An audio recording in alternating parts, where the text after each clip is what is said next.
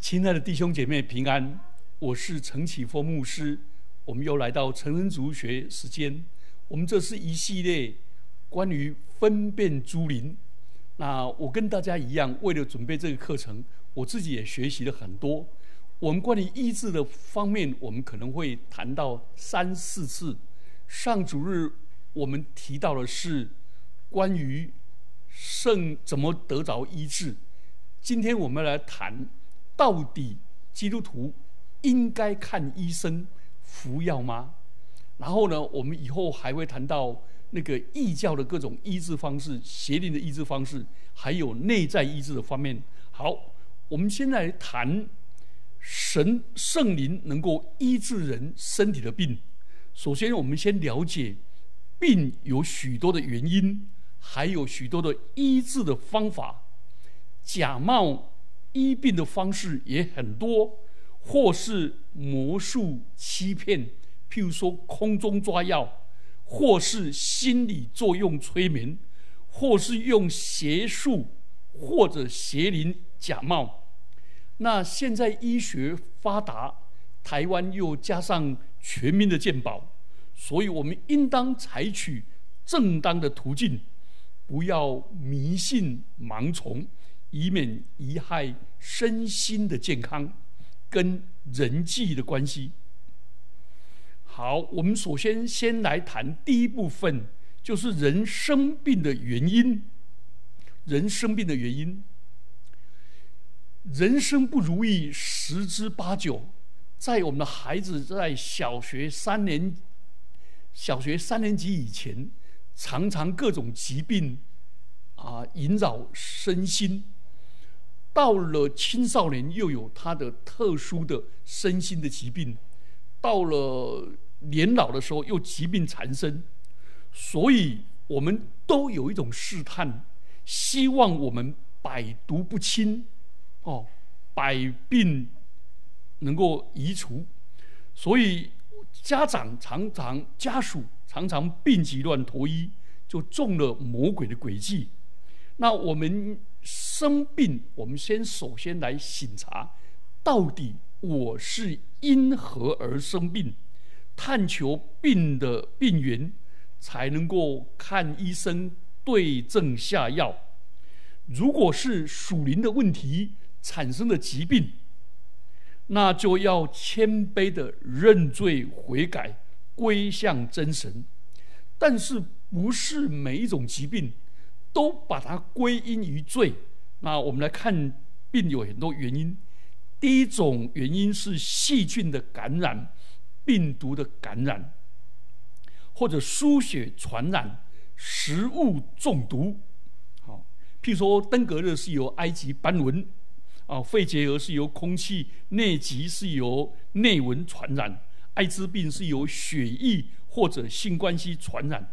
都是有一些借着一些媒介传染，那这种会产生病。那第二小类就是天灾人祸，地震、水灾、旱灾、台风、海啸。那人祸是人为的过失、过失、车祸都会导致病。另外一种是医疗不当，服错药或者服过量，或者药物中毒。所以你有没有发现，医护人员都是战战兢兢，尤其护理师都要三毒五对。那有些是手术错误、诊断治疗的方法错误或者延误，造成疾病的恶化。好，另外第四小类是违背了自然律，譬如说应该运动不运动啊，应该。节制饮食，结果饮食不节制，啊，生活没有规律，然后呢，日夜颠倒，生活这些，所以我们因基督徒应该活在神的律里面，也应该活在神所赐的自然律里面，在饮食、生活、节奏、作息这一方面。好，第五种是。因为犯罪堕落而生病，或者是魔鬼的攻击，那这是临界的。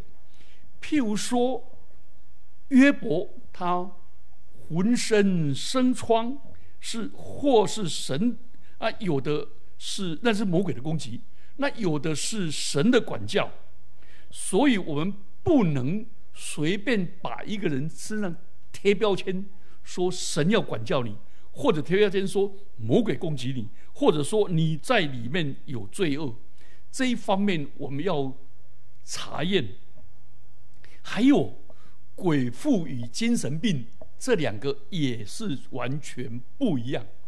如果一个人是被鬼附了，你奉主名都可以把鬼赶出来；但是如果是忧郁症的呢？你说把你把忧郁鬼赶出来躁郁症你把躁郁鬼赶出来，那个都没办法解决问题。啊，第六种是病从口入，譬如说饮食不当、食物中毒或者营养不足。啊，空气污染、水土不服等等，还有一种是来自基因的遗传，譬如说有些人的视觉失调，甚至高血压、糖尿病，啊，这一些都可能是基因的遗传。那你不能说这是罪。好，第八种是来自魔鬼的攻击，我们刚才讲过了，那约伯，还有来自神的管教，还有的。很还有一些疾病是心因性的，譬如说我里面充满着嫉妒怨恨，然后呢，然后嫉妒到气死，这个气系养不凶。你们知道很有名的是三国有一个周瑜跟什么诸葛亮，周瑜嫉妒到说既生瑜何生亮，所以周瑜的爸爸。叫做周记，啊，诸葛亮的爸爸叫做诸葛和，因为和生亮，哦，这开玩笑的。所以你有没有发现，单单一个病就不同的原因，不同的判断。我曾经带我们教一个会友去看病，结果那是一个医学中心的主任，他讲一句话，他就想了很多。啊，然后就想很多，然后就就一直想，一直想，然后一直探讨，然后沉默了一二十分钟，解决了。最后就告诉那个我们的姐妹说：“哎，陈牧师啊，这个人怎么那么差？啊？哎，那个那个年轻医生拿来就看了，啊，怎么想那么久？”我跟他讲说，他是资深的医学教授，他想到很多的可能性，结果他一次就找到你的病源，找到你的病灶。所以我们不要用什么？你们知道基督教神学里面有一种叫做万金油神学。什么叫做满金油心汉？万金油神学就是什么东西都给你涂万金油。去听我耳海，目睭听我毛白，不多听我肚宅。所有人一生病就说：“哦，你有罪了，你要认罪。”哇，那这这好像是万金油一样。啊，其实我们每个人都有罪啦，有罪恶的本性，有罪恶的软弱啊。我们在神和人面前都有很多亏欠的，所以用这种标签还是没有解决问题。好，那我们如何得医治？我们应该找到正确的方法。第一个，不要信偏方，盲目乱服药。我们以前有一个会友，他得糖尿病，我就跟他讲说：“你得糖尿病。”他在在某一个大学服务，我说你这十天内，请你做记录，人家一定告诉你两三百个以上的偏方。他说怎么可能？结果他的病状一传出去，果然两三百个偏方。我告诉他说，所有偏方都不要信，你就好好照医生服药，接受正规而正确的治疗。因为我的家人有一个人糖尿病，四十岁糖尿病，他到八十岁才走。可是当当时他在四十岁的时候，那是多少年前呐？那是六十年前呐。六十多年前的时候，他们那时候在荣总有四千多都是糖尿病的人，而服那些偏方的，不到一年几乎都全部走光。他正常的还活了四十年。所以，亲爱的弟兄姐妹们，不要信偏方。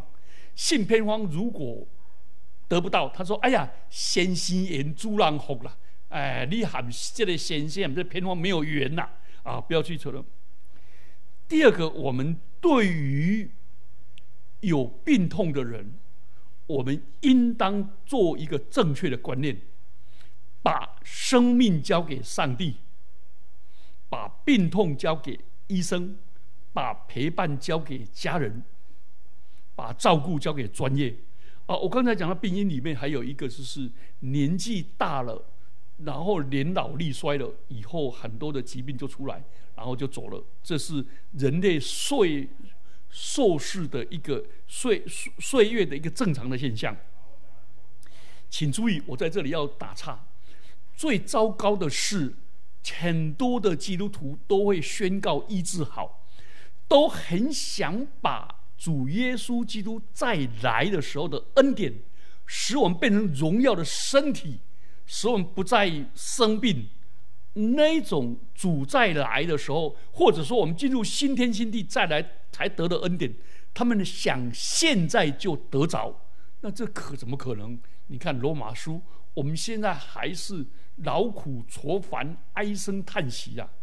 好。所以我们要正确的辅导患者，千万不要说你犯了罪才会生病，不要信口雌黄，然后你没有信心，所以病才不会得医治，这是害人的。盲目的信心是危险的，单纯的信心是宝贵的。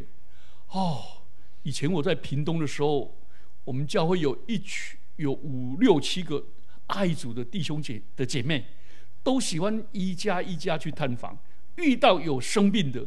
就责备人家还没有罪，还没有认好，结果那个人认好了，认好了以后病还更严重。他说：“你没有彻底认好，你认得不够。”结果他还继续认，继续认。然后呢，你信心不够。然后呢，他说：“好了，我信心不够，请你为我祷告好吗？”然后呢，结果他祷告了没有好啊？这六七个姐妹就恼羞成怒，指责说：“哼，你的信心有问题。”好，类似这种的，你不但使人不得医治，反而在加添人家的重担。所以，亲爱的弟兄姐妹们，不要用这种万金油。你这种万金油其实是很毒的，在人家的伤痛的伤伤口上撒盐。约伯的三个友人，至少陪约伯在那里痛，陪约伯一起在那边。安静的陪伴，哎，这也不简单。第三个部分就是要当用圣经的真理鼓励信徒们都依靠主，得到正确的治疗。好，我们在这里马上遇到一个问题是：请问信徒生病到底要不要看医生？有人很极端的说：“我。”有信心，耶稣基督是大医生，所以只要凭着信心祷告，哎，这样的基督徒我很佩服了，很敬虔呐。好啊，信心也很专一了。但是是不是合乎圣经呢？等一下我们来看。有一些人反对输血，有一些人反对动手术，有一些人主张不吃药。这一些人像什么？像何西阿书七章八节所说的，以法人是没有翻过的饼。我知道有一位弟兄，他被称为使徒，可是他犯了患了极严重的关节炎，膝盖肿胀疼痛不已。然后教会的人就反对他就医，认为医药是属于魔鬼的。看医生是没有信心的，尤其你做一个使徒，更不应该看医生，要脾气心祷告，然后进食祷告、方言祷告、长时期的祷告。结果他们全教会跪在上帝的面前，为他三天三夜通宵祷告，就并没有好转，反而更危急。有人通知这一位这一位患者的兄长。是某长老会的长老，他就开车到那个教会，很严肃的对会众说：“现在我以兄长的身份，代表国家的法律，人民应当有的权利，立刻将我弟弟送医。反对的人立刻站出来，万一他有生命危险，我用国家的法律追究。就会中鸦雀无声，结果就是紧急送医，结果啊，医生说再慢六小时可能就丧失一条腿。啊，我的父亲车祸的时候送到医院，我的我有一个亲戚是通灵的，他说我父亲如果手术一定马上死掉，他不准。结果就在那边拖延、拖延、拖延了五六天，最后他整个肚子鼓得好大。那时候我就找教会的人一起祷告，祷告完了以后心眼平安。手术就说半夜十点多就拜托那个医生手术。那医生一手术的时候，我那个亲戚就过来，哎，过来就是他没有话讲，为什么？因为他那个那个腹腔那个肠好大，一。切开，哦，一脸盆的脓水。那医生说，再十五分钟就死掉了。所以，亲爱的，圣耶稣说，有病人才需要医生啊，而不是盲目的以为这就是信心呐。好，这信心。所以，异端或者无知，常假借宗教的名义。违反医学的事，这是人为的错误，与邪灵跟圣灵是无关的。所以我们要谨慎的分辨，谨慎的分辨。但是我刚才讲的那个，我的亲戚有一个是通灵的，那那那有关那个灵，结果反而医好了。所以，好，所以。异端邪说，假借基督教的名义行错误的教导，置人于死，还以为是热心爱主、有信心。好，那我们来看圣经全面的教导。圣经的全面教导到底可可否生病的借助医生跟医药呢？当我们回到圣经上帝的话语作为最高的准则。我们不要盲目的断章取义，或者过度的灵异化、曲意解释圣经。好，我首先来看第一个，耶稣亲口说：健康的人用不着医生，有病的人才用得着。马太福音九章十二节，可见患者看医生是应该的，也是合圣经的。有灵恩派的人说，这里的医生是指着主耶稣自己，但主是借用一般的常识哦。主耶主是借着一般的常识哦，说我们一般人生病就去就医，来主耶稣来答辩，他为什么跟那些税吏跟罪人共餐呢？因为他们心灵有病，需要他这个属天的大医生。就好像你身体有病的时候，你就去看医生。所以主耶稣在这里暗示，我们生病的时候看医生乃是理所当然的。啊，可是有一些人就引用历代志下第十六章十二节，作为人不应基督徒爱主的基督徒不应该看医生的凭据。好，历代之下十六章十二节说，亚萨做王三十九年。他脚上有病，而且甚重，病的时候没有求告耶和华，只求医生，然后两年后他就死了。其实亚萨的病是在于他没有求神医治他，因为那个时代的医生是使用无数医病，跟今天的医生是不能相提并论。好，很清楚了哈。来，另一方面，我们来想一下。我们知道各样美善的恩赐都是从众光之父，从我们上帝来。那各样各样的真理、真智慧都从神来的美善的恩赐。请问，医生医治人的病痛，是不是使人的恢复了神的荣美跟健康？这是不是美善的？所以医生的智慧是从神来的啦。医生的判断力跟医药的这些智慧，为什么？因为我们的上帝不只是救赎的上帝，他也是创造的上帝。好，第二方面，圣经并不排斥用药。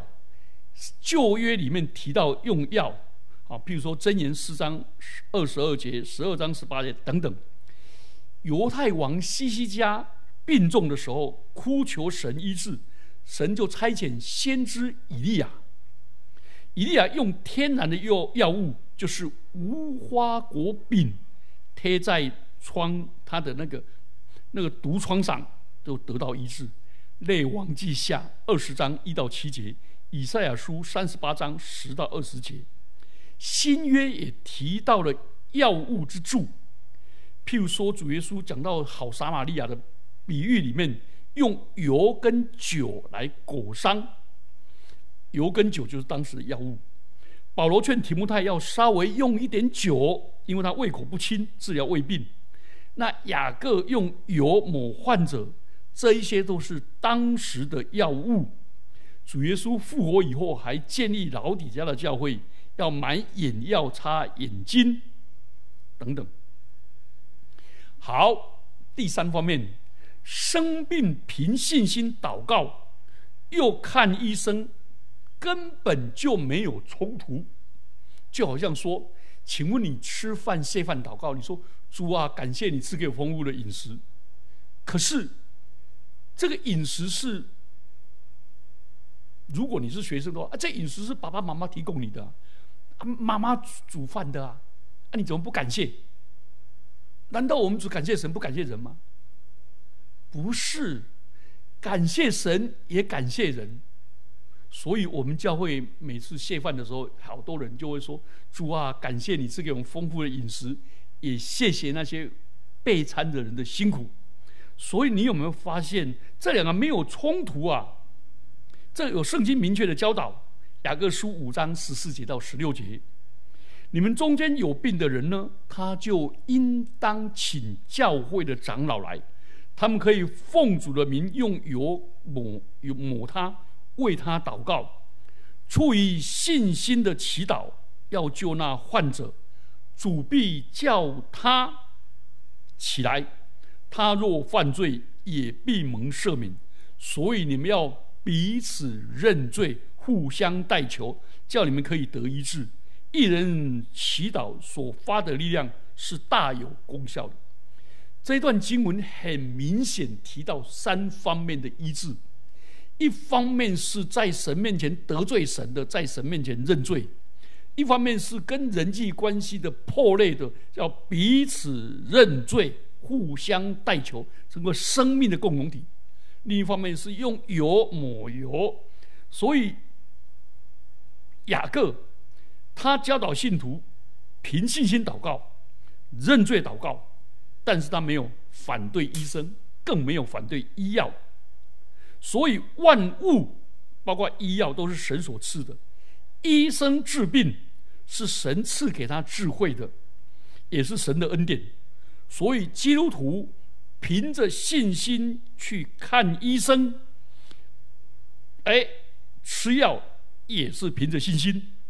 所以，同理，我们基督徒看医生要祷告，求主赐给医生智慧判断；我们服药要祷告，求主让医药产生美好的作用。哎，求主让医生能够。找能够查出病因，求主帮助护理师能够怎么样怎么样？求主帮助那个病理师能够怎么样？病理医师、麻醉医师能怎么样？整个团队我们都要献上感恩，同时求神赐福，所服的药有功效。好，谢谢。我们今天就先谈到这里，我们下礼拜再谈教会怎么样用医治的礼仪来做医治的工作。我们先把正确的讲了以后，我们再来探讨下一次，再来再下下次再来探讨那个内在意志跟神意的意志的问题。好，谢谢谢谢弟兄姐妹平安。